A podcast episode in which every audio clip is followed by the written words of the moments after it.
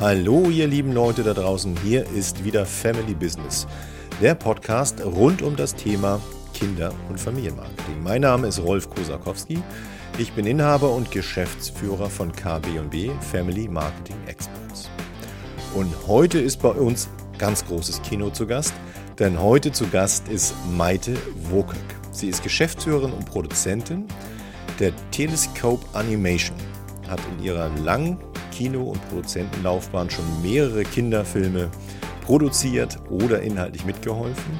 Aktuell sitzt sie an einem ganz neuen Film Meine Chaosfee und ich. Ich sitze hier nicht alleine, denn an meiner Seite sitzt wie immer André Schulz, auch Mitgeschäftsführer bei KB&B. André, was erwartet uns denn heute von diesem Gespräch? Hallo Rolf, ich freue mich wieder sehr dabei sein zu dürfen. Wir haben heute mit Maite diskutiert, wie sehr Marketing den Erfolg von Kinderfilmen unterstützen kann, an welcher Stelle im Produktionsprozess das Marketing einsteigt und wie furchtbar komplex die Finanzierung von Filmprodukten für Kinder ist und wie die Finanzierung überhaupt funktioniert. Viel Spaß beim Hören. Heute bei uns zu Gast die Geschäftsführerin und Produzentin von Telescope Animation und von Ella Film, die sich spezialisiert hat auf die Entwicklung, Finanzierung und Produktion von Kino- und Fernsehfilmen für Kinder, Jugendliche und junge Erwachsene. Sie produziert zum Beispiel gerade den Animationsfilm Meine Chaosfee und ich als internationale Koproduktion mit Luxemburg und Kanada sowie den Animationsfilm Der letzte Sänger der Wale und ebenfalls in der Entwicklung ist ein Live-Action-Kinderfilm. Herzlich willkommen, Maite Wokök. Vielen Dank. Schön, dass ich hier sein kann. Maite, wir freuen uns sehr, dass wir dich hier zu unserem Podcast begrüßen dürfen. Du bist Schauspielerin, ausgebildet am renommierten Lee Strasberg Institut in New York. Du bist Medienkauffrau, Producerin, Dramaturgin, Drehbuchautorin. Und die Frage, die sich aufdrängt, ist, was machst du am liebsten? Ähm, also Schauspielerin bin ich nicht mehr. Da habe ich als äh, Kind angefangen, als ich elf war, hier in Hamburg äh, professionell am Theater zu schauspielern. Das hat aber dann aufgehört, als ich in die Produktion von Filmen eingestiegen bin. Also eigentlich mit der Ausbildung zur Medienkauffrau. Und ich erzähle am liebsten Geschichten. Und das kann ich als Produzentin und das kann ich als jemand, der sich eben auch Geschichten ausdenkt. Ähm, ich würde sagen, dass, dass ich das mit beiden Berufen ganz gut abdecke, weil als Produzentin verhelfe ich Geschichten eben dann nicht unbedingt meinen eigenen, aber auch tollen Geschichten von anderen Autoren und Autorinnen, ähm, das ja die große Leinwand zu erblicken. Und äh, das mache ich gerne. Ähm, du produzierst gerade, ich habe es eben gesagt, einen Live-Action-Film. Nee, tatsächlich nicht mehr. Das genau, der ist ähm, leider abgesagt. Ich habe mich jetzt nur noch auf Animation spezialisiert. Was wäre ein Live-Action-Film gewesen? Also ich hatte vor ein paar Jahren einige in der Entwicklung. Genau, aber die sind, ähm, das hat sich nicht ergeben, weil ich schon auch so lange in der Animation bin, dass es für mich einfacher ist und war, Animation zu finanzieren. Okay. Die Frage, die wir so eingangs immer stellen, ist, ähm, womit verdienst du dein Geld? Wem stellst du Rechnung? Die Frage will ich so in dieser gegenwärtigen Corona-Pandemie-Zeit so nicht stellen, weil sie ein bisschen zynisch klingt angesichts der monatelangen Schließung von Kinos. Ich stelle sie ein bisschen anders. Angenommen, wir hätten keine Corona-Zeit und wir denken zurück an die Zeit, als wir noch nicht in dieser Pandemie waren. Womit hast du dein Geld verdient und wem hast du Rechnung gestellt und wem wirst du das zukünftig wieder tun? Also ich verdiene einmal als ähm, Filmproduktionsfirma Geld aus der Produktion von Filmen. Das heißt, in, der, in dem Budget von einem Film ist ein Anteil mit eingerechnet, der meine Gage ist. Ähm, das heißt aber auch, dass ich während der kompletten Entwicklung der Filme in Vorleistung trete. Das heißt, das heißt an Filmen arbeite ich drei bis vier Jahre unbezahlt. So ähm, weil eben erst wenn der Film wirklich hergestellt wird, ist Geld, äh, darf ich aus filmfördergesetzlichen Richtlinien mir überhaupt Geld rausnehmen. Vorher sind es kleine Beträge, die vielleicht gehen, aber es ist sehr wenig. Ähm, und wenn der Film fertig ist, dann ist der hoffentlich im Kino so erfolgreich, dass dann der Verleih Erlöse ausschüttet. Die Animationsfilme, da lebe ich in erster Linie von dem Verkauf in andere Länder. Das heißt, bei den Animationsfilmen haben wir immer sofort den internationalen Markt mit im Blick, also bei, bei der ersten Idee quasi schon, weil die ganz oft in alle Territorien der Welt verkauft werden und dort dann eben auch manchmal richtig zu Box-Office-Hits werden. Also ein Film, den ich ähm, als Producerin begleitet habe, der war auf, den, in, auf dem Box-Office Chart Nummer zwei in, in UK oder ähm, in den Top 5 von Frankreich.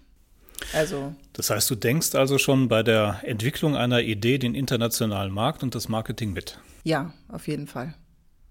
Gibt es eigentlich äh, große interkulturelle Unterschiede? Also kannst du sagen, dass die Idee in Deutschland funktioniert oder dass ein Teil der Idee in Deutschland funktioniert, aber in Kanada nicht mehr? Ja, also ich jetzt zu Kanada, ja, ich glaube, es gibt Unterschiede. So, ich, ähm, wir haben mal einen ähm, skandinavischen Film co-produziert, wo wir gemerkt haben, dass die Skandinavier ihren Kindern sehr viel mehr ähm, zumuten, als wir das hier in Deutschland tun. Also da, die hatten ja sehr viel drastischere Sachen, die da passieren und sehr viel mehr Spannung für die Altersgruppe, als wir das in Deutschland erzählen würden. Ähm, es gibt natürlich auch bestimmte Arten von Witzen, die nicht unbedingt überall ankommen. Mm, so Pupswitze finden besonders Amerikaner und Deutsche witzig. Das kommt in Osteuropa überhaupt nicht an. Ähm, und also wir versuchen schon, das Ganze so, so zu erzählen, dass man es natürlich universell versteht und dass wir da nicht irgendwelche kulturspezifischen Eigenheiten mit einbauen in die Animationsfilme. Ja. Hallo auch von mir, liebe Maite. Schön, dass du da bist. Ich glaube, wir haben uns mal vor hunderten von Jahren auf einem Kinofilmfestival-Festveranstaltung kennengelernt. Genau, das war in, in Weimar bei so diesen Kinderfilmtagen. Super, gut, dass du es noch ja, weißt. Genau. Ich habe das als sehr erlebnisreich wahrgenommen, weil ich da eben halt auch ein paar Vorträge gehalten hatte ja. und sah eigentlich immer so eine sehr große Diskrepanz irgendwie durch einen Dreiklang von eigentlich der, der äh, produzierenden, der finanzierenden und der zeigenden Wirtschaft irgendwie. Das habe ich eben super spannend mitgenommen. Für mich war das wahnsinnig anstrengend, als ich wieder zu Hause war. Also ich habe da einen, einen großen, großen Respekt vor deiner Zunft und Kunst, das eben halt zu machen. Ähm, aber dahin geht meine Frage noch gar nicht, denn äh, wir schauen ja hier auch mal so ein bisschen von der Marketingseite und du hast ja gesagt, Geschichten erzählen ist so dein großer Spaß. Also erstmal äh, herzlichen Glückwunsch an deine Kinder. Ähm, aber äh, du machst das jetzt ja schon einen Augenblick. Ist es heute entscheidend anders geworden. International habe ich verstanden, aber Geschichten für Kinder zu erzählen. Also die Frage ist, haben sich die Kinder verändert oder die Filme oder das filmische Angebot an Kinder? Also was, was hat sich dramatisch verändert oder hat sich gar nichts verändert beim Kinderfilm? Ich glaube, es hat sich schon verändert. Also ich habe auf YouTube ähm, einen, ähm, das, also so einen kleinen Spot gefunden vom Maulwurf, der früher bei der Sendung mit der Maus lief wo der Geburtstag gefeiert hat und sich total betrunken hat und dann die ganze Episode ihm ein Missgeschick nach dem nächsten passiert ist, weil er so besoffen war. Und ich glaube, das würde man heute an keinem Redakteur mehr vorbeikriegen. So, also ich denke, da, ähm, da hat sich schon viel geändert. Ich glaube, dass wir oder dass stärker darauf geguckt wird, was kann ich den Kindern zumuten? Also ist das wirklich kindgerecht, was hier gerade gezeigt und erzählt wird oder nicht? Und das glaube ich, dass, dass die Wahrnehmung hat sich schon deutlich verfeinert. Ah, das ist spannend. Den Film muss ich mir raussuchen, weil ja. ich habe natürlich äh, in meinem hohen Alter diesen Maulwurf natürlich rauf und runter geguckt. Ja. Fand ihn immer total niedlich. Ja. Ich glaube, als Kind wird man das wahrscheinlich auch gar nicht so wahrnehmen, dass der betrunken ist. Das sieht man nur als Erwachsene. Aber ich glaube, heute würde man den trotzdem nicht mehr machen können, so eine kleine Geschichte. Ja, besonders, man kann dieses betrunkene Bild eben halt ja von einem Maulwurf, ich, ich glaube, Kinder erleben das. Und das mhm. ist jetzt natürlich ein sehr trauriges Thema, aber mhm. Kinder erleben das. Vielleicht ist das eben halt eine Situation, mit umzugehen. Vielleicht sollte man da auch drüber nachdenken. Aber ich würde trotzdem noch mal genauer hinschauen, wenn du sagst, eben halt, ähm, ich, ich glaube, wahrgenommen zu haben über die letzten Jahre, wo wir Kommunikation eben halt für Kinder machen, dass sich eben halt die, die Aufnahmeebene, die Kanäle, äh, die Art von Witzen, was du gesagt hast, also sagen wir mal Memes oder irgend sowas radikal verändert hat. Mhm. Hat das nicht auch Einzug gerade auch in, in Kinderfilmen gefunden oder muss es nicht Einzug in Kinderfilm halten? Ich überlege gerade, inwie, inwiefern sich das verändert hat. Also wir ähm, arbeiten natürlich immer gleich von Anfang an mit den Leuten, die das tatsächlich dann auch verwerten und bekommen da Feedback mit, von dem, was, was die als angebracht halten und was nicht. Ähm, aber meinst du, dass es drastischer geworden ist oder? Ja, sag du es mir. Also ich habe das Gefühl, also dass auf jeden Fall alles schneller geworden ist, die Erzählform, und dadurch ein bisschen oberflächlicher. Ich habe das Gefühl, dass eben halt Filmformate, auch, mhm. auch Kino oder Streaming, eben halt äh, andere Reize oder Reflexe bedienen. Ich glaube, es ist nicht mehr viel Zeit oder viel Tiefgang möglich in bestimmten Sachen. Also schneller ist es auf jeden Fall geworden. Ja. Also das, aber das sehen wir ja bei Erwachsenenproduktionen auch. Also die allein wie schnell die Schnitte geworden sind und ähm, die Erzählweise, das auf jeden Fall. Ähm, ob da weniger Tiefgang ist, das würde ich gar nicht so sagen. Also das empfinde ich nicht so. Und das ist auf jeden Fall auch nicht das, was wir machen wollen. Also wir ähm, haben bei unseren Produktionen auf jeden Fall immer den Anspruch, dass da Tiefgang ist. Und wir arbeiten sehr, sehr genau an den Geschichten, um eben auch diese Tiefe, diese, dass da mehrere Ebenen sind, ähm, dass das da drin ist und dass es auch ein bisschen mehr immer ist als nur der Kinofilm oder die Serie. Ich würde gerne nochmal auf die, auf die Finanzierung von solchen Filmprojekten für Kinder zu sprechen kommen. Du sagst selbst über deine Arbeit, dass dich berührende Geschichten inspirieren, starke Charaktere und die Balance zwischen, jetzt kommt's, künstlerisch anspruchsvollen und kommerziell erfolgreichen Filmen. Wie kriegt man das hin?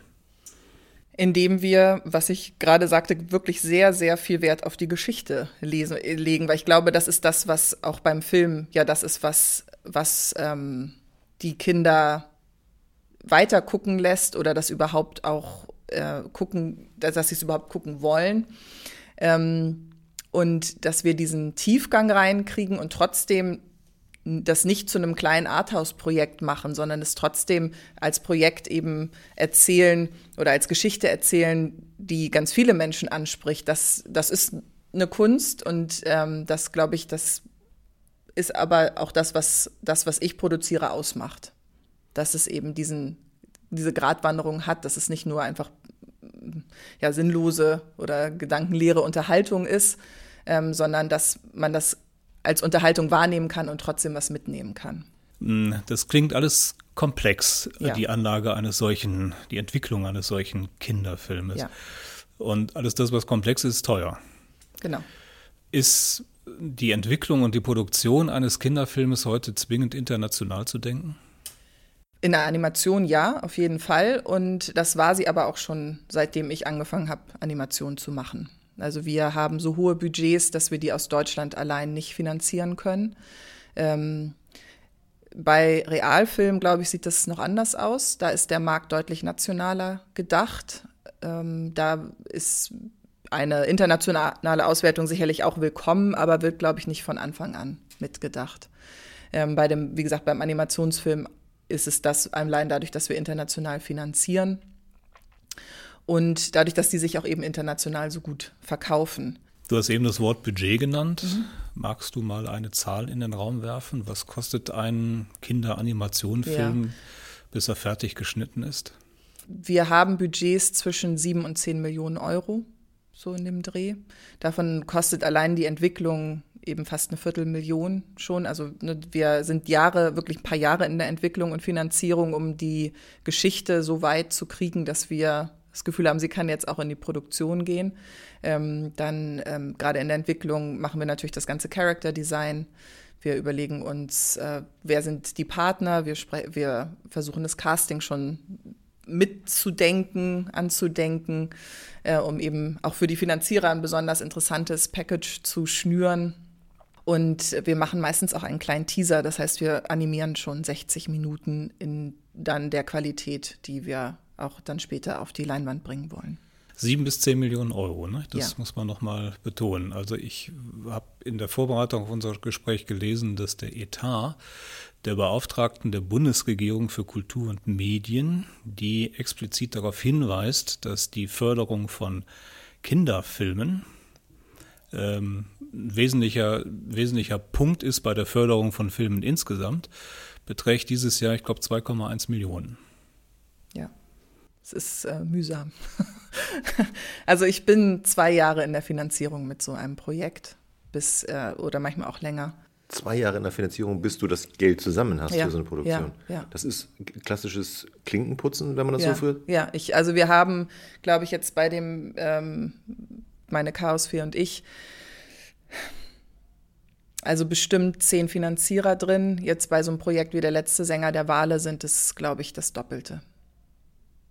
Und wir müssen bei jedem einzelnen neu, neu anfangen und vorstellig werden und beantragen. Nicht jede Finanzierung klappt. Also in Deutschland sind es hauptsächlich Filmförderungen, worüber wir finanzieren.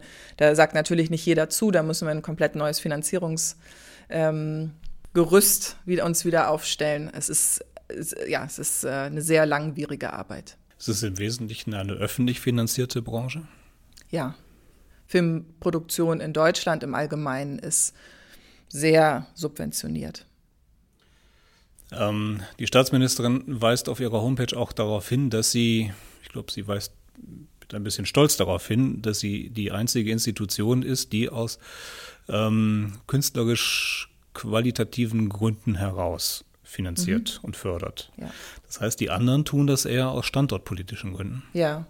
Ähm, wir haben in jedem Bundesland oder in fast jedem Bundesland eine Regionalförderung und die, also die gucken sich natürlich auch das Drehbuch an und äh, haben auch kulturelle Qualitätsmerkmale, die sie da abrufen. Aber die wollen auch, dass wir sehr viel Geld in den Regionen ausgeben. Das heißt, also ein Regionaleffekt von 150 Prozent ist, äh, ist mindestens, aber wenn man viel Geld von denen haben will, dann muss man deutlich mehr als das auch in der Region ausgeben.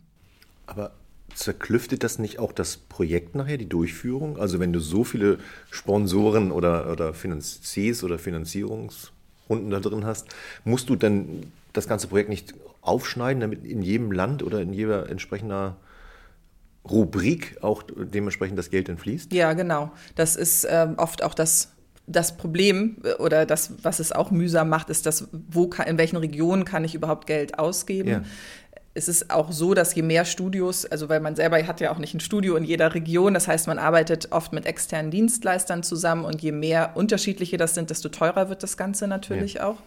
Ähm, aber ja, es ist ähm, nicht, also das, es gibt wenige Projekte und ich persönlich hatte noch keins, wo mehr als zwei Regionalförderungen in Deutschland äh, mit drin sind, weil man das gar nicht bedienen kann. So auch allein von, von dem, was, was man an Arbeit auch aufsplitten kann und überhaupt weitergeben kann.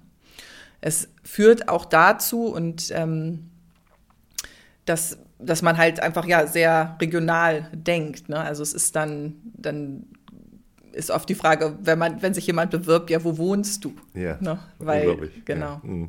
Umziehen Ja. für Ja. die Förderung. Das ist auch nicht unüblich. ja. also gerade im Animationsbereich, die ziehen auch äh, oft um. Eine Karawane.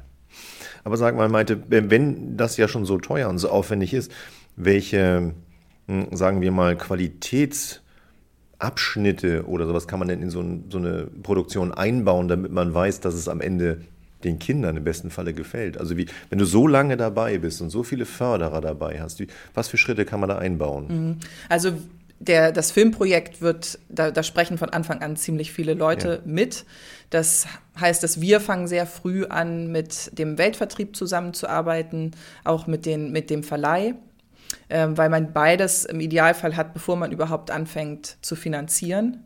Oder die sind auch sowieso Teil der Finanzierung, aber bevor man eben bei Filmförderung auch überhaupt anklopft, braucht man eigentlich eine gesicherte Kinoauswertung in Deutschland. Das heißt, die sprechen von Anfang an mit. Wir haben jetzt auch bei dem Projekt Der letzte Sänger der Wale zum Beispiel das ZDF mit drin, die, wo wir auch Kommentare bekommen. Und äh, genau, das ist jetzt erstmal von Erwachsenenebene und was wir sonst eben machen, und das haben wir jetzt ja bei euch auch mit dem Chaosfee-Projekt gemacht, ist, dass wir dann ab einem bestimmten Zeitpunkt eben auch das, was wir herstellen, den Kindern zeigen und von denen dann Feedback holen und das, die Geschichte daraufhin auch überarbeiten, ähm, was, was die eben auch, wo die vielleicht ähm, die Geschichte langweilig finden oder noch nicht verstehen oder wo ein Charakter unsympathisch ist, der eigentlich sympathisch sein sollte oder sowas. Also ich war total begeistert. Also erstmal, dass du angefragt hast, dass wir haben ja Kinobedingungen unter eine Kino unter Corona-Bedingungen Ja, hier genau. geschaffen, wirklich ganz, ganz toll. Ich glaube, der Output war auch ganz wertvoll. Ja. Aber ähm, André und ich, die oder alle, die jetzt an dem Projekt beteiligt waren, die uns quasi einen Rohschnitt angeguckt haben, sagten, das können wir doch den Kindern nicht zeigen. Mhm. Die sind doch genau diese bunten Bilder gewohnt. Mhm. Und du kamst ja mit einer starken Vorstufe und es hat trotzdem fantastisch funktioniert. Ja. Und das war ein bisschen auch mal eine Frage an die Kinder. Ich glaube, wir unterschätzen manchmal die Kinder in ihrer Imagination, mhm. äh, was sie sich dann am Ende unter so einem Film vorstellen können, wenn die Geschichte gut ist. Genau, ja. da sind wir wieder bei dem zentralen Punkt. Aber trotzdem kommen solche Anfragen bei uns noch zu wenig. Deswegen muss ich noch mal konkret fragen: Kennst du andere Beispiele, wo ähm, sich Produktionen quasi so stark mit der Zielgruppe auseinandersetzen, dass vielleicht also bei der Geschichte, dann bei der Umsetzung, vielleicht auch bei der Kommunikation wirklich so stark schon daran orientieren, was die zukünftige Zielgruppe vielleicht dazu sagt? Ähm, also ich weiß in der Firma, wo ich früher gearbeitet habe, da genau, die machen das genauso. Die zeigen auch das Storyboard Kindern. Ob das jetzt andere auch so machen, weiß ich nicht. Also ich weiß, dass es manchmal auch so ähm, Lesungen gibt mit Schauspielern, wo dann die Dialoge nochmal abgeklopft werden, aber ob da jetzt Kinder anwesend sind, weiß ich nicht. Hm. Nee. Wir vermissen das ein bisschen. Ja. das war nämlich tatsächlich auch eine Sache, die ich aus Weimar mitgenommen ja. hatte.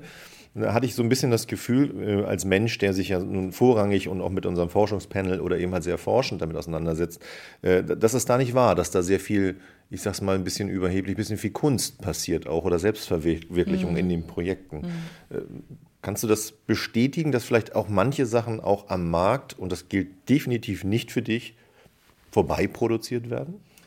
Also insgesamt wahrscheinlich schon, ja. Also ich kann jetzt nicht da also ich würde jetzt nicht meine Hand dafür ins Feuer legen, dass alle deutschen Produktionen oder auch überhaupt alle internationalen Produktionen toll sind. Das sicherlich nicht.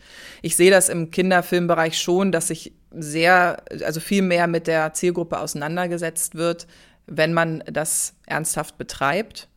Ähm, aber manchmal kommen eben auch Produktionsfirmen, die eigentlich nur für Erwachsene produzieren und wollen dann auch mal einen Kinderfilm machen das, und haben manchmal dieses äh, Zielgruppenverständnis dann aber nicht, ja, weil genau. Genau, weil man eben für, beim Erwachsenenfilm, ähm, ob man für eine 32-Jährige oder eine 33-Jährige produziert, ist egal, aber ob man eben dann fünf- oder achtjährige da hat, das ist schon ein großer Unterschied.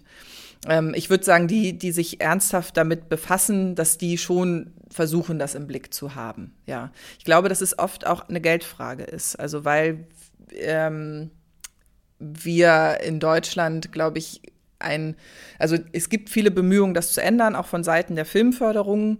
Ähm, aber wir waren ein chronisch unterfinanziertes äh, Land in der Entwicklung, wo man ja gerade eigentlich diese Beratung braucht. Das heißt, die Filme sind immer mit äh, ja sehr wenig Geld oft entwickelt worden und ähm, das hat, glaube ich, dazu geführt, dass man sich sowas vielleicht dann eben nicht mehr geleistet hat, weil das Geld dann in andere Dinge noch gegangen ist. Toll. Ähm, ich drehe nochmal aber ganz kurz auf diesen Marketinggedanken, denn das ist ja genau das, was uns grundsätzlich ja in unserer Spezialisierung immer umtreibt. Denn das Kind schaut ja den Film, aber die Eltern müssen es ja ermöglichen. Das heißt, das ist natürlich die Kinokarte oder Streaming-Abo oder wie auch immer, muss ja von den Eltern geschaffen werden. Ich habe momentan das Gefühl, dass da dann eben halt sehr vermehrt auf bekannte Themen gesetzt wird, um diesen Schlüssel eben halt schneller umzudrehen. Und die Eltern sagen, ach Mensch, so, das, äh, das Thema kenne ich ja von früher. Wenn es da was ist, geh was hin, so dass es eben halt neue Filme mhm. oder wie auch immer schwerer haben. Mhm. Was ist der Schlüssel? Was meinst du? Ist es, ist es nur, ich muss Pipi Langstrumpf ganz oft nochmal wieder verfilmen oder, oder ich, wo, ich hoffe nicht. also, also was, was glaubst du, was, was ist für Eltern entscheidend, eben halt diesen Zugang zu diesem Content für Kinder eben halt dann auch zu ermöglichen? Ich glaube, für Eltern ist es wichtig, äh, dass sie sie das Gefühl haben, dass der Film einen Mehrwert hat. Mhm. Also, dass der auf einen der einen Seite, also ich glaube, dass ich glaube, das Kino, also der, dass Eltern mit ihren Kindern ins Kino gehen, das ist, glaube ich, schon auch ähm, etwas, wo sich Eltern sehr genau überlegen, in welchen Film gehen sie da, weil das ist mit vier Kinokarten und Pom äh, Pommes oder Popcorn oder Getränken für jeden einfach auch wirklich ein teurer Spaß. So. Welche Perspektive würdest du Kinos ähm, einräumen für die Zukunft? Ich glaube, dass Kinos auf jeden Fall ihren Platz behalten werden oder dass es einen Platz für Kinos gibt. Wir haben gesehen, letztes Jahr in der kurzen Zeit, wo Kinos offen waren, ähm, haben auch gerade viele Familienfilme davon profitiert. Das heißt, die Eltern waren offensichtlich sehr froh, mit ihren Kindern was gucken zu können. Also Frozen 2 und auch in Deutschland Conny, ähm, dann Ups 2, die Arche ist weg. Das waren alles sehr erfolgreiche Filme für die kurze Zeit, in der da geöffnet war. Ähm, ich glaube aber, dass Kino mehr noch zu einem Event wird und so ich glaube, auch werden muss, damit man eben die Leute dazu bekommt, äh, mehr Geld auszugeben als 8 Euro für Netflix oder 5 Euro für Disney. Hm, aber welche, welche Funktion hat denn eigentlich ein Kino für Kinder? Also ich kann den, den Content kann ich ja, du hast es eben genannt, kann ich auch streamen, geht.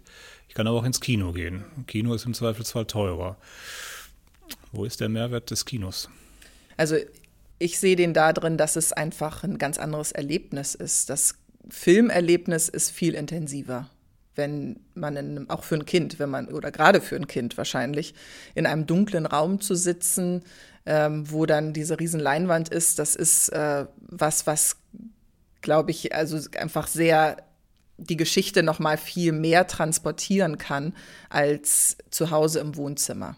Und dafür halte ich auch Kino als Mehrwert auf jeden Fall äh, für gerechtfertigt. Und ich glaube, es ist auch, auch für Kinder ein soziales Erlebnis, also mit, mit der Familie einen schönen Nachmittag zu haben, ähm, vielleicht auch mit Freunden, wo man dann darüber danach reden kann. Das ist, glaube ich, auch nicht zu unterschätzen. Und ich glaube, deswegen wird es auch das weitergeben.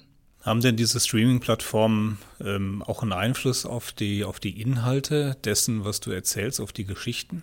Hm nicht auf die Kinogeschichten, in meinem Fall nicht. Also ich würde es auch eher andersrum denken. Ich würde überlegen, was habe ich für einen Content, was will ich erzählen und wo kann ich den am besten platzieren. Also ich glaube, nicht jede Geschichte muss ein Film sein, nicht jede Geschichte, auch nicht jeder Film muss ins Kino. Ähm, und gerade wenn also wir jetzt auch in die Richtung gehen, Animationen für nicht immer nur für sechs bis neun oder sechs bis zehnjährige zu machen, sondern auch für ein bisschen älter, die kriege ich eigentlich nicht mehr ins Kino mit Animation. So, da bin ich dann eigentlich automatisch beim Streaming. Mich würde nochmal ein anderer äh, Aspekt deiner Arbeit interessieren, nämlich der Aspekt der technischen Weiterentwicklung. Was tut sich in der technischen Weiterentwicklung? Was tut sich in der Technik äh, bei der Produktion von Kinderfilmen? Ja, also im Animationsbereich sehr viel. Wir ähm, haben das Vorhaben, unseren Kinofilm Der letzte Sänger der Wale oder unser ganzes Projekt Der letzte Sänger der Wale, was jetzt nämlich auch noch mal mehr ist als der Kinofilm, ähm, auf einer Realtime-Engine zu produzieren, auf Unreal. Das da wir im Moment auch ein Game und eine Serie und eine Virtual Reality Experience planen und das auch schon in der Entwicklung ist, so dass wir im Grunde eine Pipeline, eine Software nutzen können, um diese ganzen Projekte dann herzustellen. Kann man sagen, dass die Medien miteinander verwachsen, also dass es dann zu einem Medienverbund kommt aus Gaming und Film und. Das ist auf jeden Fall unsere Idee, ja, dass wir darüber, dass wir auf verschiedenen Plattformen unterwegs sind, ähm, auch unsere eigenen Marken kreieren. Also dass wir einfach eine größere Sichtbarkeit haben mit den Projekten, die wir machen. Muss ich nachfragen, was heißt das, eigene Marken kreieren? Für uns heißt das, dass wir originäre Geschichten haben und es ist bis jetzt zumindest in Deutschland so, dass sich originäre Kinderfilmprojekte oder Familienfilmprojekte recht schwer tun. Das, was viel produziert wird, sind Literaturverfilmungen oder Markenverfilmungen. Das ist ja, kann ja auch irgendwie, manchmal ist es ja auch Merchandising, was dann zum Film wird. Ähm, und wir wollen aber gerne, dass wir originäre Stoffe nehmen und die dann aus eigenem Antrieb eben zu dieser Marke machen und ähm, dadurch auch erfolgreich machen können. Wir lieben Markenaufbau. Wenn du da Hilfe brauchst, du weißt, wo du uns findest äh, meinte, Wahnsinn, was du alles weißt und toll beantworten kannst. Bloß die Zeit läuft uns wieder weg. Deswegen äh, muss ich unbedingt einmal unsere beliebte Rubrik Kinderfragen fragen hier mit einstreuen. Du wirst sie kennen. Ähm, wenn du mir einfach eine Zahl zwischen 1 und 12 sagst, suche ich dir eine schöne Kinderfrage. Dann auf. nehme ich die 7. Die 7. Ähm, auch die ist ganz einfach, aber äh, was wolltest du als Kind werden? Ich wollte gerne werden Schriftstellerin und Gärtnerin. Ähm, Gartenbücher schreiben?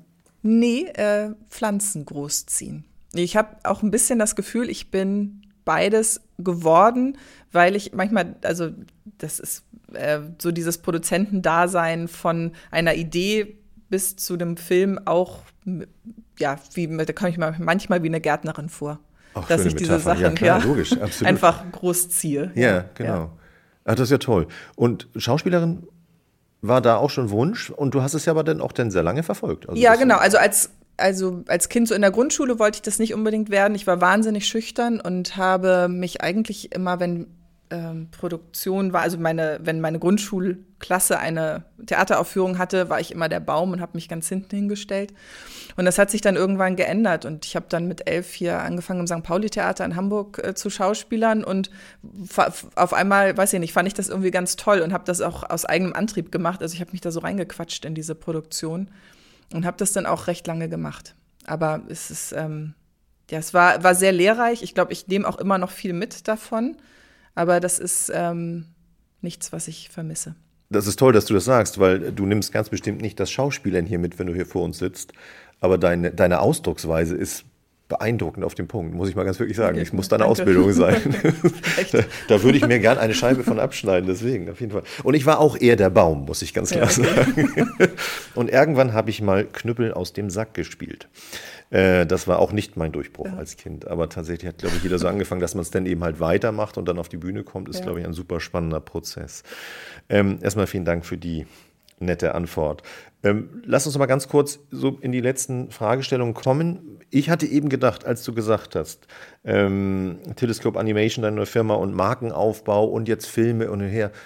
Wie, wie, findet denn da so eine Finanzierung statt? Musst du denn jetzt für alles Geld suchen oder soll das mehr aus der Idee raus entstehen, dass ich Marke am Ende eben halt als Lizenz, als Property oder wie auch immer selber auch bezahlt macht? Aber was ist deine Vision? Ja, oder? also wir stellen, oder im Moment ist die Idee, dass wir alles selber herstellen, eben in dem, auch in dem Studio. Das heißt, dass wir ähm, den, im Moment das auch alles selber finanzieren oder eben die Finanzierung suchen von dem Game und von der Serie und genau dem Kinofilm ja sowieso. Ja. Und ich meine, also der Traum ist natürlich, dass sich die Firma irgendwann selber trägt. Ich weiß nicht, ob das, ob wir da jemals hinkommen, aber das wäre natürlich der absolute Wunschtraum, dass wir nicht bei jedem Projekt 20 Finanzierer fragen müssen, sondern dass es sich irgendwann, dass, ja, dass sich vielleicht das eine Projekt aus dem anderen dann trägt. Ich drücke dir da ganz, ganz fest die Daumen. Ich glaube, das ist auch der Weg, eben halt solche Inhalte dann auch über eine sehr lange Strecke eben halt auch vital zu halten. Denn das ist genau das, was ich auch ein Stück vermisse. Und du hast ein paar Namen genannt. Ich habe immer das Gefühl, dass es immer so ein bisschen Strohfeuer auch ist. Und obwohl die Geschichte gut war und sie im Kino funktioniert hat, hat sie danach nicht mehr viel Relevanz. Da steht natürlich ein großer Lizenzmarkt dagegen und eben halt, dass Lizenznehmer sich denn doch gerne eben halt auf die erfolgreichen Lizenzen oder etablierten Lizenzen stürzen. Aber ich drücke dir ganz fest die Daumen, dass da eben halt was Nachhaltiges und Inhaltliches entsteht, was man dann noch pflegen kann mhm. über eine bestimmte Zeit. Deswegen, ja. ich glaube, die Richtung ist sehr richtig. Wir stellen es immer wieder fest, 30 Minuten reichen einfach nicht. Das, das ist leider so. Und äh, wir könnten noch viele Fragen stellen. Und äh, du hast, glaube ich, bei uns auch den Horizont deutlich erweitert, auch im Hinblick auf das Zusammenwachsen bislang äh, getrennt voneinander zu mhm. betrachtende Medien. Das finde ich wirklich sehr, sehr spannend und äh, sehr perspektivisch. Ich kann noch gar nicht so richtig einschätzen, was das bedeutet. Das wirst du viel besser können, als, als wir das tun können. Ähm, aber ähm, ich fand es hochspannend. Rolf, ich denke, dir wird es nicht anders gegangen sein. Absolut. Und äh, ich finde, es war ein toller Podcast. Du warst ein Aber eine Frage, müssen, eine Frage müssen wir noch stellen. Eine Frage müssen wir stellen. Ja, also wenn wir Maite schon hier haben und äh, auf jeden Fall, wir müssen das Wort Corona einmal nennen. Also wir müssen natürlich einmal fragen, was hat das mit der Branche gemacht und also was sind da äh, deine Mechaniken oder Strategien eben halt die nächsten Monate oder Jahre eben halt als Filmschaffende eben halt mit umzugehen? Mhm. Was, was meinst du, was passiert da jetzt die nächsten Monate? Also für die komplette Branche insgesamt zu sprechen, glaube ich, das geht gar nicht, weil sich das ja auch so aufteilt in, den, in die kleineren Produktionsfirmen, die jetzt auf, weiß ich nicht, drei Filmprojekten sitzen, die sie nicht ähm, releasen können, die aber auch vielleicht nicht die, der richtige oder ja nicht, also zu arthausig sind für Netflix oder so. Also da glaube ich, da werden schon ganz schöne Schwierigkeiten kommen. Ähm, wir in der Animation versuchen, dass wir weiter produzieren können. Animation ist relativ Homeoffice-affin. Also haben, da müssen natürlich auch Voraussetzungen geschaffen werden, weil die Datenmengen einfach sehr groß sind. Das kriegt nicht jeder, jede Haushalts-Internetleitung hin. Aber ähm, das haben wir jetzt im ersten Lockdown so gemacht, dass wir tatsächlich alle im Homeoffice waren. Auch die, die, auch die, die am Projekt gearbeitet haben. Und äh, so werden wir jetzt unser Studio auch versuchen aufzustellen, dass wir ähm, das alles cloudbasiert machen. Ähm, für Kino kann ich selber noch nicht genau sagen, was es heißt. Also wir sind natürlich mit unserem Weltvertrieb auch im engen Kontakt. Das sieht ja auch in anderen Ländern außer Europa schon manchmal schon wieder ein bisschen besser aus. Da machen die Kinos zum Teil wieder auf und wollen auch Content und die wollen auch gerade äh, Content, der nicht so dramatisch ist, also nicht so nicht schwer, sondern eher unterhaltsam, weil jetzt es will, ja, es will hm. sich einfach keiner mehr jetzt noch irgendwie auch noch im Kino was Trauriges angucken. Das ähm, ist schon da, das, das merken die, dass da die Nachfrage größer ist, aber insgesamt in Europa ist es natürlich so, dass wir nicht genau wissen, wie es weitergeht.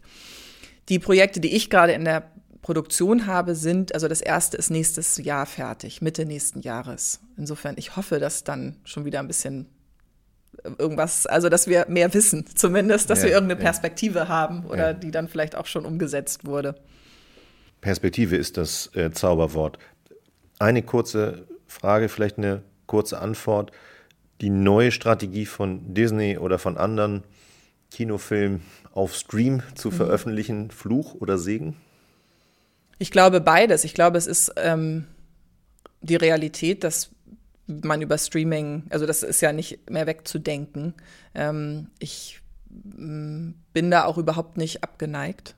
Ähm, aber ich glaube, dass es manche Geschichten eben gibt, die auch die große Leinwand brauchen. Und ich glaube, das hängt von dem Projekt ab und von der Geschichte, wo es am besten zu sehen ist. Ich würde mir wünschen, dass ihr äh, Filmschaffende oder gerade du Geschichtenerzählerin sich mit diesen Betreibern dieser Lichtspielhäuser auf jeden Fall mal zusammensetzt. Weil ich glaube, da ist eine Menge schiefgegangen in den letzten Jahren, es wirklich wieder zum Event zu machen. Du hast es nämlich gesagt. Und ich glaube, da werden sie gut beraten, sich mit den Menschen zu unterhalten, die so nah an der Zielgruppe produzieren. Und ich glaube, solange äh, das Kids-Menü noch ein halber Liter Cola ist, mhm. äh, glaube ich, läuft noch etwas falsch, um das mhm. wirklich zum Event zu machen. Ich mhm. glaube aber trotzdem, wir brauchen eben halt diese Lichtspielhäuser tatsächlich als Eventfläche für den Kinderfilm, weil es mhm. was ganz Besonderes sein kann. Ja. Und das wären dann so meine Abschlussworte. Fester Bestandteil kann ich nur, kann ich nur äh, hinzufügen. Fester Bestandteil der Sozialisation von Kindern und von allen Menschen. Natürlich spannende Geschichten eben in einem dunklen Raum auf großer Leinwand zu sehen, hat einen ganz anderen Impact als zu Hause in der Privatheit. Das ist ja auch nochmal so ein Aspekt, mhm. nicht? Also Geschichten in der Privatheit zu sehen oder eben zusammen mit anderen in mhm. einem großen Kinosaal ja. zu sehen. Und äh, ich glaube, wir drücken alle die Daumen, dass äh, diese Branche so einigermaßen unbeschadet aus dieser schwierigen Zeit herauskommt. Und das gleiche gilt natürlich für alle Bestandteile der Wertschöpfungskette, ob das nun Produzenten, mhm. Dramaturgen sind, äh, Zeichner sind, wie auch immer. Ähm, dein Besuch war, war sehr bereichernd. Klasse, vielen Dank. Und äh, wir drücken uns allen die Daumen für eine ja, großartige Perspektive in der Post-Corona-Zeit. Ja, vielen, vielen Dank. Dank. Ja, vielen Dank, dass ich hier sein konnte. Hat Spaß gemacht. Oh, das ist gut. Vielen Dank dir. So, das war's jetzt leider schon wieder bei Family Business, dem Podcast rund um das Thema Kinder- und Familienmarketing. Und wenn wir alle könnten, würden wir doch jetzt mit unseren Kindern oder alleine ins Kino gehen. Geht aber noch nicht. Ähm, was aber geht, dass ihr nächste Woche wieder zuhört, oder André? Also wir würden uns freuen, wenn ihr das nächste Mal wieder dabei sein würdet. Besucht uns zwischenzeitlich auf unserer Website oder, wenn es euch gefallen haben sollte, abonniert unseren Kanal. Dankeschön. Tschüss, bis zum nächsten Mal. Tschüss.